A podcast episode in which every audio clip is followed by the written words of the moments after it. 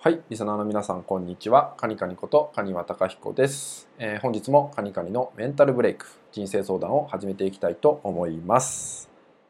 えー、今回のね、ご相談はですね、えー、自分のやりたいことがわからない。どうしたらやりたいことが、え見つかるでしょうか？っていうようなね、ご相談になります。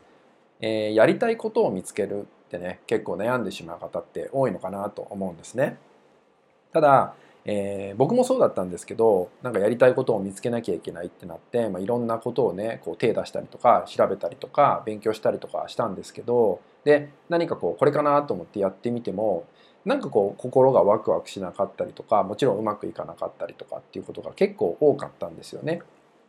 でさらにですねそのやりたいことを、えー、見つけるっていう作業って、えー、結構ですねえー、過去からの延長線上で考えちゃうことがいいんですよね。まあ、過去に自分が経験してきたこととかね自分が生きてきた中で見てきたものからやりたいことを探してしまうっていうことがあるんですよね。でそうすると、えー、すごく幅が狭くなってしまうっ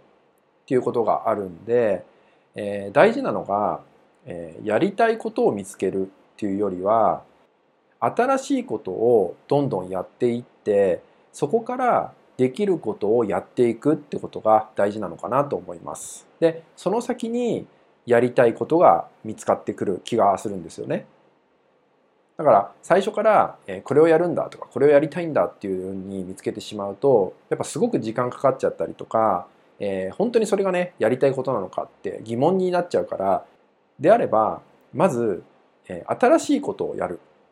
でそしてそこからできることを始めるでそれがやりたいことにつながってくる可能性が高いんですよね。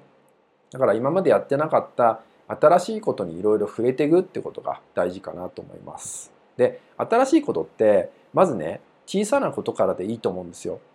例えば、えー、普段聴かないような音楽を聴いてみる。普段見ないような本を読んでみる。え普段行かないカフェに行ってみるとかね、えそういうふうに場所とかもそうなんですけど今まで行ったことのなかった場所とかに足を踏み入れてみる。っていうことだけでももちろん感性が磨かれてくるし新しいことに気づく。っていうねきっかけにもなってくると思うので、え、やりたいことがわからない。っていう人はですねまず新しいことをやる。そこからできることを始めてみる。それによってやりたいことが見つかってくる。っていうようにねなってくると思うので、え、まず新しいことをやる。っていうようなねチャレンジをしてもらえたらと思います。えまたねそこで見つかったことなんかがあれば、えー、ぜひまたご連絡いただけたら嬉しいと思うのでねお待ちしてます。はい。ではね、今回の音声は以上になります。最後までご視聴いただきましてありがとうございました。